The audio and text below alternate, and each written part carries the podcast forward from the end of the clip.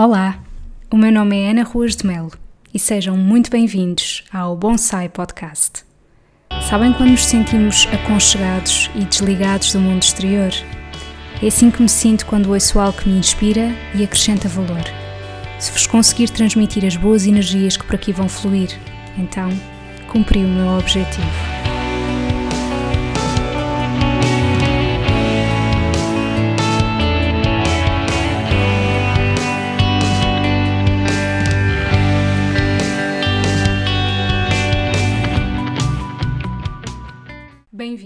Episódio 52 do Bonsai Podcast. Em primeiro lugar, espero que estejam bem, apesar de toda esta situação, não é? E eu hoje decidi realmente trazer aqui um tema que eu considero muito pertinente e que eu sinto que vos suscita bastante a curiosidade. Hoje vamos falar exatamente sobre alimentação em tempos de pandemia e é um tema que eu já tenho vindo a ser convidada a falar algumas vezes numa das vezes foi numa entrevista que eu dei para a Porta 24, que se vocês não conhecem este projeto, convido-vos desde já a conhecerem. Eu vou deixar aqui nas notas do episódio o link para que vocês possam uh, ver o vídeo. Foi uma gravação feita à distância, não é? E que está disponível em formato de vídeo. Um, e nessa entrevista perguntaram-me exatamente sobre um, qual é que era a minha percepção em relação à mudança de hábitos alimentares das pessoas durante a época de confinamento e depois, este foi também um tema abordado uh, num live do Instagram com a psicóloga e minha colega Raquel Ferreira, que também vos convido desde já a vocês conhecerem o trabalho dela e um, a acompanharem as lives. Eu vou deixar também aqui na descrição do episódio uh, o Instagram da Raquel, assim como o seu site, para que vocês também possam conhecer um bocadinho mais do trabalho dela.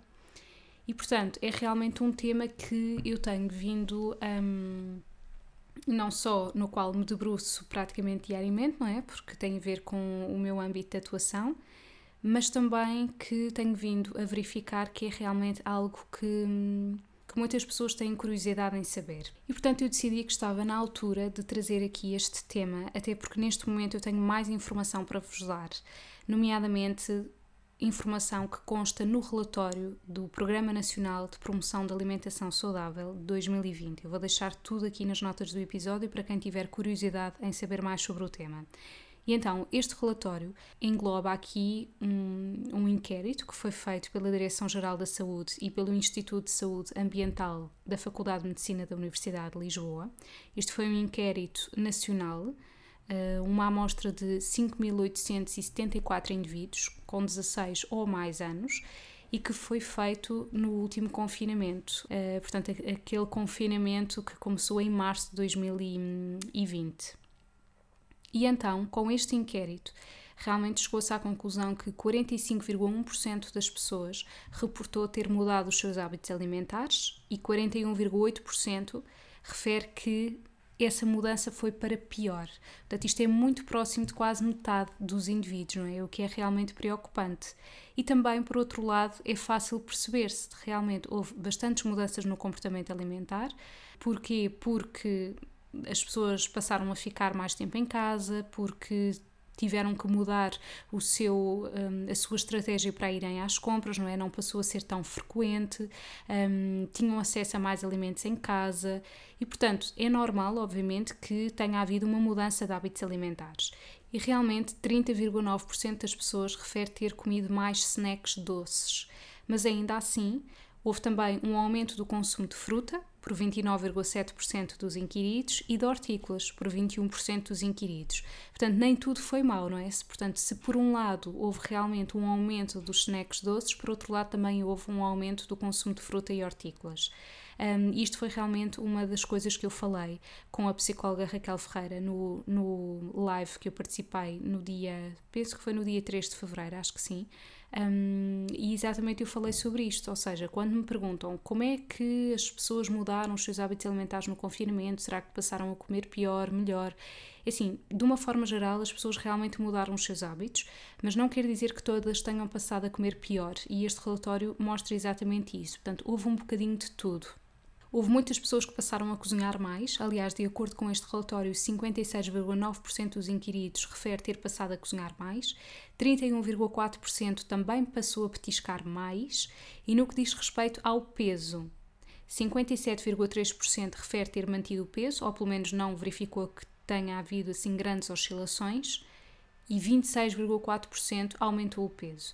Portanto, esta questão do aumento de peso durante o confinamento não foi algo que foi transversal a toda a gente, não é? E eu até vos posso dizer que a nível de consultas, realmente não foi isso que eu tenha verificado em todas as pessoas, mas sem dúvida que um aumento da ansiedade e de um aumento da vontade de comer alimentos doces foi uma coisa que eu verifiquei bastante e que realmente vai de acordo também com os resultados deste inquérito.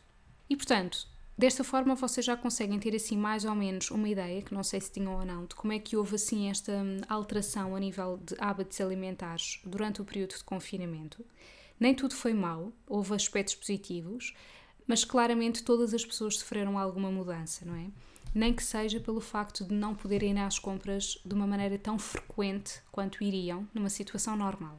E posto isto, hum, eu quero-vos realmente explicar porque é que é tão importante nós atuarmos no excesso de peso e obesidade, entre outras doenças crónicas.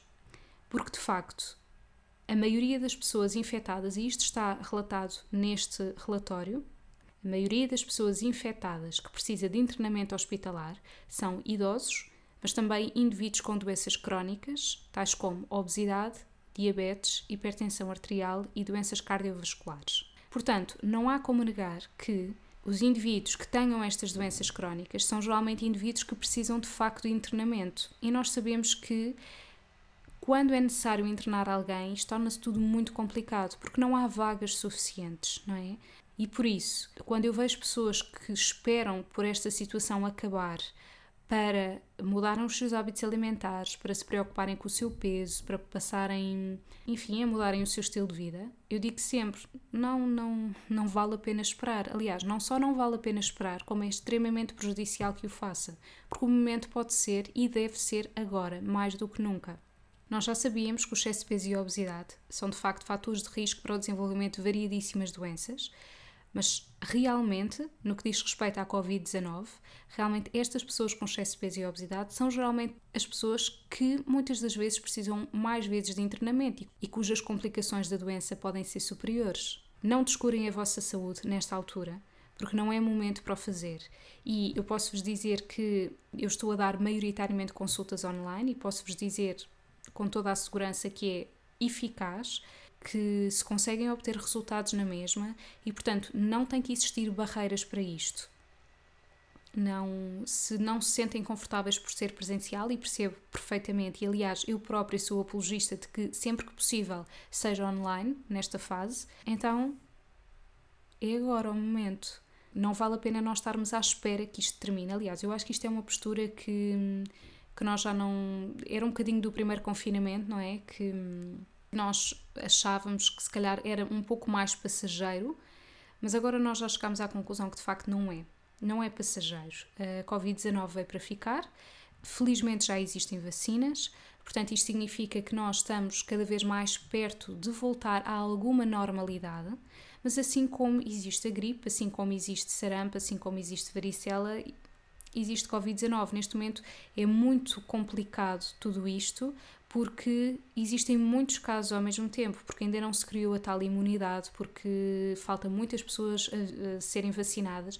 E atenção, eu não sou médica nem epidemiologista, portanto peço desculpa desde já por se calhar não estar a empregar os melhores termos ou explicar isto da forma mais correta, mas, hum, mas tudo vem indicar que realmente vai, é, um, é um vírus com o qual nós vamos ter que, que lidar nos próximos anos mas que felizmente já existem cada vez mais estratégias para o conseguir combater, nomeadamente ter surgido a vacina.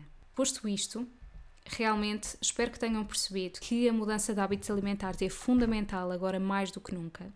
E agora aqui uma outra curiosidade que eu acho que, que muitas pessoas têm, que é no que diz respeito à toma de suplementos, será que é necessário tomar algum suplemento nesta fase em que as pessoas poderão estar mais suscetíveis a vir contrair o vírus? Então é o seguinte: um, a alimentação, para já, é tudo, ok? Mas há aqui, um, em cima da mesa, alguns suplementos que podem ser falados. Atenção que toda esta informação que eu vou dar, como é óbvio, não dispensa a consulta com um profissional de saúde. Estou a falar para o público em geral e não para situações individualizadas. Mas um, micronutrientes e que vitaminas mais se falam nesta altura são selênio, zinco e vitamina D. Eu vou começar pela vitamina D. A vitamina D é uma vitamina que nós conseguimos produzir a partir da exposição solar. E era necessário que nós estivéssemos expostos ao sol 15 a 20 minutos sem protetor solar e isto, se já era difícil nos meses de outono e inverno, quanto mais agora que estamos confinados. Portanto, apesar do ideal ser sempre a pessoa fazer análises, ver se tem déficit e se tiver déficit tomar suplemento, à partida é muitíssimo provável que todas as pessoas tenham déficit de vitamina D. É de facto um conselho que eu dou, assim, de forma geral, não é? Eu não quero de todo substituir nenhuma prescrição individualizada, mas de uma forma geral era extremamente benéfico que as pessoas tomassem um suplemento de vitamina D, porque lá está, é extremamente provável que tenham um déficit da mesma, ok? E porquê que a vitamina D vai ser assim tão importante? Então, olhem, por um lado, lembram-se de eu vos ter dito que realmente houve assim um maior consumo de snacks doces em algumas pessoas, petiscarem mais, a vitamina D pode ter aqui um papel fundamental. Isto porque a vitamina D é muito importante para a síntese de serotonina. A serotonina é um neurotransmissor que está relacionado com o bem-estar, com a felicidade. E baixos níveis de serotonina estão muitas das vezes associados com ansiedade, com dificuldades em dormir, com dificuldade de concentração, mau humor. Portanto, de facto, se nós temos baixos níveis de vitamina D, esta síntese de serotonina também está comprometida e vai, obviamente, existir uma maior vontade de comer esse tipo de snacks doces ou salgados, crocantes, que geralmente são todo aquele tipo de alimentos que nós associamos ao bem-estar e ao prazer. Portanto, esta relação existe. Portanto, se já no inverno existe maior propensão para que isto aconteça porque há menos exposição solar, quanto mais agora que nós estamos fechados em casa. Por isso, a vitamina D é realmente importante. E, inclusivamente, uh, houve um estudo de revisão publicado em 2020 e que agora eu vou incluir esta informação do zinco e do selênio. Este estudo de revisão 2020 mostrou que parece existir assim alguma relação entre uh, o papel do selênio, do zinco e da vitamina D em relação à hum, Covid-19. O selênio e o zinco são muito importantes para o sistema imunitário. E aquilo que este estudo diz é que o fornecimento adequado de zinco, selênio e vitamina D é essencial para a resistência a infecções virais, para a nossa função imunológica e redução da inflamação. E, portanto, sugere-se que este tipo de hum, suplementação possa ter alguma vantagem na Covid-19 também, uma vez que a Covid-19 é também uma hum, doença provocada pelo vírus SARS-CoV-2, portanto parece existir alguma relação, mas isto não é assim algo muito certo, ok? Portanto é sugestivo. Não quero agora dizer que, ok, então agora vamos tomar a vitamina D, o selênio, o zinco, estes suplementos e eu estou super protegida, até porque nós sabemos que não há nenhum alimento que vá proteger contra a Covid-19, não há nenhum suplemento que vá proteger. O que é que acontece? Acontece que realmente para nós termos mais capacidade para lidar com este vírus, é muito importante que nós tenhamos um sistema imunitário que esteja forte, não é? E portanto, para isso, o que é que é importante? Termos uma alimentação adequada e conseguirmos, aqui eu vou focar mais na vitamina D, ter níveis de vitamina D por estarmos nestes meses de outono e inverno e por estarmos confinados, eu diria que é mesmo a peça-chave. Agora, não quero obviamente substituir nenhuma recomendação individual, também, tá portanto, mais uma vez vos digo, estou a falar para as pessoas em geral. Aliás, uma das coisas do podcast é que eu não faço a mínima ideia para quem é que eu esteja a falar. Eu sei mais ou menos algumas pessoas que costumam ouvir-me, mas não sei todas, e por isso isto é apenas algo geral. Perante toda esta parte assim um pouco mais teórica, eu queria deixar-vos aqui como última parte do episódio o que é que nós podemos fazer então neste confinamento e não só neste confinamento, face a toda esta situação e deixar-vos assim um top 3 de aspectos que eu considero fundamentais para nós conseguirmos lidar melhor com, com toda esta situação, que vou-me focar obviamente mais na parte alimentar, sendo que a parte psicológica é tão ou mais importante, como é óbvio, não é? Mas eu não vou falar propriamente sobre isso porque não é tanto a minha área, não é de toda a minha área, aliás, mas é inevitável eu diria que em 90% das consultas eu também toco estas questões emocionais. Aliás, porque felizmente hum, eu tenho a formação em Nutri-Coaching, que apesar de, obviamente, isso não substituir um papel de um psicólogo, não é esse o meu propósito, mas eu trabalho muito a parte da motivação, muitas crenças e isso é, é fundamental. E, e, é um grande aliado uh, numa altura como esta, porque um, nem só da alimentação se faz uma consulta de nutrição, não é? É muito mais do que isso. Mas pronto, parênteses à parte. Top 3 de como é que nós podemos lidar com esta situação da melhor forma. A primeira é fazer compras conscientes. Fazer compras conscientes pressupõe que, primeiro que tudo, nós tenhamos uma lista de compras e esta lista de compras vai ser elaborada depois de nós olharmos para a nossa despensa e frigorífico. Porque muitas das vezes nós achamos que não temos nada em casa, mas temos. Então, primeiro vamos olhar para aquilo que temos e depois é que nós vamos realmente verificar o que é que nós precisamos de comprar. Claro que isto está muito relacionado com planear as refeições, não é? Eh, e eu já vou a esse ponto. Para além de fazermos uma lista de compras, é fundamental nós termos capacidade para ler rótulos. Obviamente, eu sei que se antigamente as pessoas já tinham pouca paciência e tempo para estar no supermercado a ler rótulos, agora ainda menos.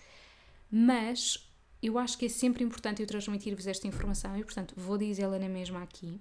Isto pode custar um bocadinho ao início, mas depois vocês vão ver que é um grande aliado. Então, esta informação que eu vos vou dar é exatamente para vocês não estarem constantemente dependentes de alguém, nomeadamente o nutricionista, para saberem se vocês estão a fazer escolhas conscientes ou não. Basicamente é o seguinte: quando nós olhamos para um rótulo, nós temos duas informações que são obrigatórias. Uma delas é a declaração nutricional e outra é a lista de ingredientes. A declaração nutricional é aquela tabela que vem por 100 gramas, por porção, que diz hidratos de carbono, dos quais açúcares, lípidos, dos quais saturados, etc. Não se foquem tanto nesta tabela agora, ok? Vamos nos focar apenas na lista de ingredientes. E se vocês levarem só esta informação deste episódio, eu tenho a certeza que vocês já vão fazer escolhas muito mais conscientes. A lista de ingredientes está por ordem. Portanto, em primeiro lugar, estão os ingredientes que existem em maior quantidade. E por isso a regra é: vocês não devem ver açúcar e gordura nos cinco primeiros lugares da lista de ingredientes. E açúcar pode vir com outras designações. Por exemplo, açúcar pode ser todas as palavras que terminem em ose. Se vocês virem, por exemplo, xarope de glucose, sacarose, maltose, dextrose, açúcar invertido, amido, tudo isso vai significar açúcar também. Portanto, foquem-se nisto. É se a lista de ingredientes for curta, melhor ainda. E cinco primeiros lugares não deve estar açúcar nem gordura. E é isto. Claro que, óbvio que eu não quero fazer deste episódio um workshop de leitura de rótulos, não é? Portanto, mas isto é realmente o básico dos básicos, é ler a lista de ingredientes. Portanto, com isto vocês vão fazer compras muito mais conscientes. E quando eu digo conscientes, significa que vocês até podem pegar num pacote de bolachas Maria que efetivamente tem açúcar na lista de ingredientes e vocês decidem comprar porque querem realmente ter aquilo em casa, mas aqui o meu grande objetivo é vocês sabem que levaram para casa um produto açucarado. Porque o grande problema é as pessoas comprarem e não terem sequer noção de que aquilo tem açúcar adicionado ou tem gordura adicionada. Portanto, vamos pelo menos primeiro ter consciência de que tem. Se podem ou não levar para casa, isso vai ser sempre uma escolha vossa. Eu funciono muito com não há proibições. Querem levar para casa? Ok, vão levar para casa, mas, mas saibam que não é um produto que nós deveríamos consumir regularmente, independentemente do nosso objetivo ser aumentar de peso, diminuir de peso, manter o peso. Não é interessante. Estamos, obviamente, a falar aqui para nós que temos disponibilidade alimentar, nós estamos a falar para situações de pessoas completamente desfavorecidas que não tenham dinheiro para comer, em que uma bolacha Maria seria muito bem-vinda. Portanto, aqui a alimentação é um mundo, não é? Não há preto no branco, não há uh, isto sim aquilo não. Tudo depende. Mas eu estou a falar para alguém que tem internet, não é? Que tem uma aplicação para ouvir podcasts e, portanto, tem disponibilidade alimentar e, por isso, afirmo, bolacha Maria ou outro produto açucarado não deveria fazer parte da alimentação diária. Passada esta parte, ler os rótulos, assumindo que decidem levar para casa uh, alimentos que não são tão interessantes nutricionalmente, então vamos aprender a comê-los de forma consciente. E isto significa que comer é algo bastante sério. Porquê? Porque é um momento que nós estamos a nutrir-nos, não é? Assim como nós vamos pôr gasolina num carro, nós vamos pôr alimentos uh, para nos nutrir. E por isso é um assunto sério. E não deverá ser levado com a leviandade que muitas pessoas hum, fazem, que é estou a ver televisão e estou a comer, estou a trabalhar e estou a comer, enfim, estou a fazer outra coisa qualquer e estou a comer. Qual é que é o problema disto? É que assim, há muitas pessoas que não têm a capacidade para conseguir hum, parar, não é?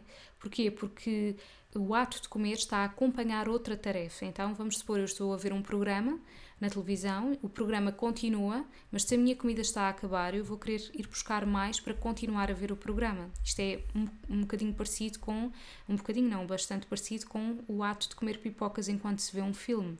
Se realmente decidiram levar esses produtos açucarados para casa, ou quem diz produtos açucarados diz batatas fritas, outros aperitivos salgados, se decidiram isso, então eu peço-vos para que comam de forma consciente, ou seja, vamos aproveitar o momento em que vocês realmente queriam aquela batata frita, ou que queriam aquelas bolachas, ou queriam aquele chocolate, e vamos prestar aten atenção àquilo que estamos a fazer. Isto é fundamental. E da minha experiência a dar consultas, sei que isto resulta bastante melhor do que propriamente não pode comer isto. E isto faz mal, e isto faz bem não vamos rotular mais os alimentos, isto é bom, aquilo é mau, isto é, faz bem, aquilo faz mal, porque isso cria uma enorme ansiedade. É permissão, claro que assim, salvo raras exceções, há pessoas que realmente não podem comer mesmo determinado tipo de alimentos, mas escolhas informadas. Vocês têm o poder de escolher aquilo que vão comer. É importante o papel do nutricionista para quê? Para vos ensinar a fazer escolhas mais conscientes. Mas a última decisão é vossa e eu, pelo menos, funciono desta forma e acho que resulta muito melhor do que estarem numa questão de eu não posso. Pode, mas pode decidir não querer, não é? É muito diferente. E depois passamos aqui para outro ponto que é o planeamento das refeições. E há muitas pessoas que me perguntam qual é que é a melhor forma de planear refeições. E a resposta é: não há uma forma certa.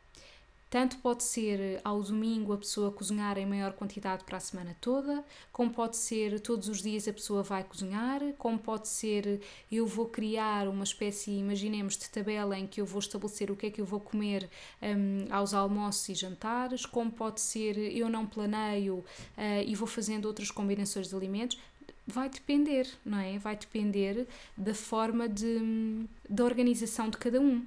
Eu não gosto muito de trazer o, o, meu caso pessoal a nível de planeamento de refeições porque um, eu não quero que vocês se comparem, porque eu sou eu, vocês são vocês, mas de qualquer das formas, eu tenho uma facilidade que é eu trabalho por conta própria, então isto significa que sou eu que vou gerir o meu próprio horário. Portanto, eu não tenho um dia fixo para cozinhar, eu vou cozinhando de acordo com as minhas necessidades. Mas há uma coisa que eu faço sempre e que eu acho que era fundamental para a maioria das pessoas, que é cozinhar em maior quantidade.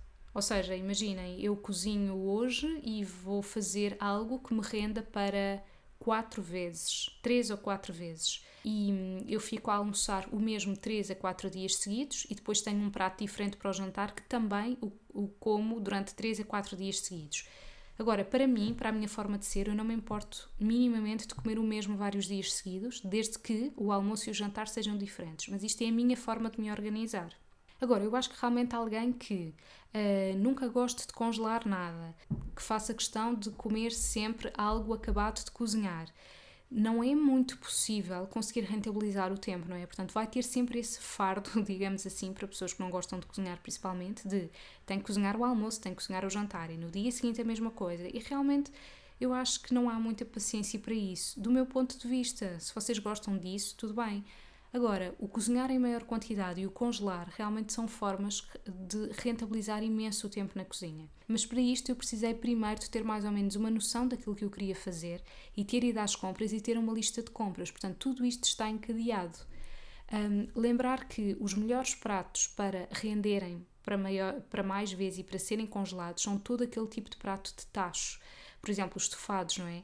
Uh, quer seja com leguminosas, quer seja com carne ou peixe, portanto, tudo quanto tenha assim algum molho, que não tem que ser obrigatoriamente mau, não é? Não estamos a falar de maionese e ketchup, estamos a falar do próprio molho que, por exemplo, pode surgir dos legumes que estão a estofar, de uma polpa de tomate, que seja só tomate na lista de ingredientes e quanto muito algum conservante, mas não ter açúcar adicionado, por exemplo Estamos a falar, por exemplo, de um leite de coco, uh, estamos a falar uh, até mesmo de acrescentarmos, se calhar, um bocadinho de leite ou bebida vegetal em algum prato para criar algum molho. Portanto, este tipo de pratos, um caril, não é? que há pouco já falei do leite de coco, são um tipo de pratos que rende bastante e que fica excelente congelado. E aqui eu relembro que eu tenho o programa Plano de Refeições Equilibradas, em que vos dou uma grande ajuda a nível do planeamento das refeições, em que todas as semanas vocês recebem um plano de almoços e jantares consoante aquilo que vocês tenham na vossa despensa e frigorífico, ou eu já tive casos de pessoas que estão inscritas neste programa em que preferem que seja eu a dar ideias e depois as pessoas vão às compras consoante as ideias que eu dou, portanto isto vai depender da vossa organização, ok?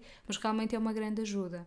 Eu vou deixar também aqui o link na descrição do episódio para que vocês possam aceder caso não saibam de que programa é que eu estou a falar. E depois de fazermos compras conscientes, de comermos de forma consciente, planear refeições, vem o último ponto que eu acho muito importante trazer aqui, que é não sejam tão duros convosco próprios. Ou seja, nós estamos todos a passar por uma fase extremamente desafiante. Eu noto muito em consulta que no confinamento anterior, não é? Portanto, 2020, as pessoas iam mais para a cozinha, houve muito aquela questão de fazer pão em casa, de experimentar coisas diferentes. Eu própria fazia jantares temáticos e agora não estou com a mínima paciência para isso. Um, os jantares temáticos surgiram muito naquela questão de eu tinha muitas saudades de viajar e, e, eu gosto imenso de comer coisas novas e experimentar ingredientes diferentes e portanto surgiu um bocadinho nisso e todos os fins de semana nós fazíamos um jantar temático, escolhíamos um país, víamos comidas típicas daquele país e íamos para a cozinha e reinventávamos e, e foi muito giro e extremamente enriquecedor e daí vieram pratos que ainda hoje em dia replicamos porque adoramos. Mas neste confinamento, eu pelo menos tenho sentido que não tenho tanta paciência para isso e noto muitas das pessoas em consulta também que não têm tanta disposição para irem para a cozinha e experimentar outras coisas. E portanto, permitam-se realmente, a se calhar, não, não estarem tão proativos uh, como estavam no outro confinamento uh, ou mesmo que não estivessem no outro confinamento. Enfim, não é? Somos todos diferentes. Permitam-se isso. Uh, muitas das vezes é importante nós rendermos e dizermos realmente não me está a apetecer fazer nada. E no que diz respeito a doces, que eu acho que isto é o calcanhar daqueles de muitas pessoas.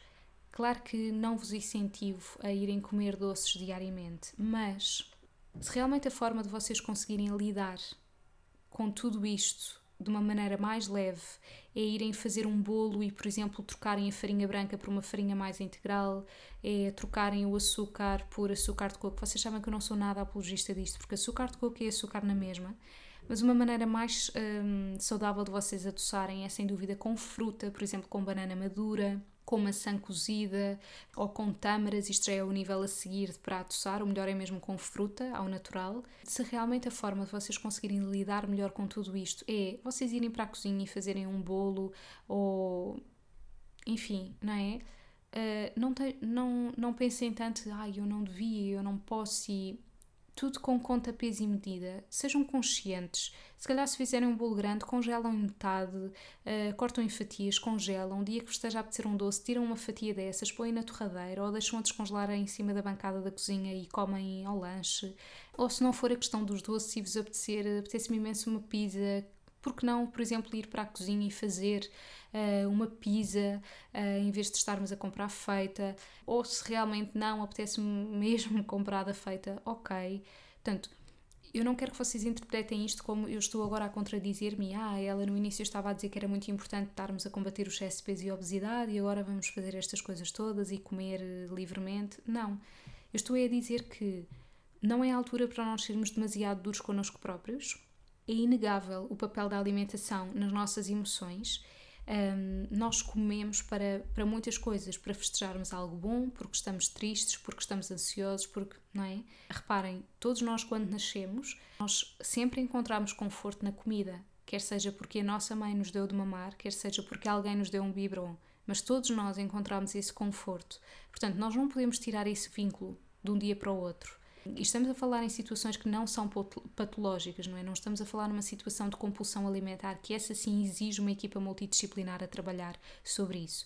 Estamos a falar em situações de está-me a apetecer eh, um doce, uh, mas de uma maneira consciente, não, não é eu estar a abrir o frigorífico e ir comer uma tableta de chocolate só porque sim. É nesse sentido que eu vos quero dizer. Não sejam tão duros convosco próprios. Uh, saibam fazer escolhas conscientes, isso é extremamente importante. Tenham, tenham uma alimentação equilibrada na maioria dos dias. Incluam sempre fruta e legumes em todas as refeições. Uh, os legumes no prato, na sopa, bebam bastante água ao longo do dia, bebam chá. O chá quente ajuda muito na sensação da saciedade. Mantenham a vossa rotina, quer estejam em teletrabalho, quer estejam desempregados, que eu sei que isto é, um, é uma questão muito desafiante, mas tentem ter rotinas e isso vai ser sem dúvida, uma excelente ajuda quanto às escolhas alimentares que vocês vão fazer. E depois eu gostava de deixar aqui uma última nota que eu acho que é fundamental, que é realmente nós estamos com muito mais acesso ao nosso frigorífico, à nossa dispensa, não é? Porque a maioria das pessoas está em teletrabalho, portanto, é uma excelente oportunidade para escolhermos o que é que vamos pôr na nossa dispensa e no nosso frigorífico. Quando uma pessoa está por exemplo, um, a trabalhar num sítio em que só tenha um café ao lado, em que só venda bolos de pastelaria, e se a pessoa se esqueceu de levar alguma coisa para comer à meia da manhã, efetivamente é só aquilo que aquela pessoa tem disponível. Mas na nossa casa somos nós que vamos escolher o que é que temos disponível. E eu sei e neste momento já me estou a lembrar de muitas coisas que me podem estar a dizer, do género, pois, mas se eu vivesse sozinha era mais fácil, ou os meus filhos querem isto, ou o meu namorado ou namorada quer aquilo, ou os meus pais fazem compras com as quais eu não concordo. Em última instância, nós somos sempre responsáveis por aquilo que nós comemos. Portanto, se vocês estão a ouvir este podcast, é porque vocês têm idade suficiente para conseguirem fazer esse tipo de decisões. Portanto, não é pelo facto de existir produtos açucarados em casa ou outros snacks não tão saudáveis que vocês são obrigados a comer isso, porque ninguém vos obriga. A decisão é vossa.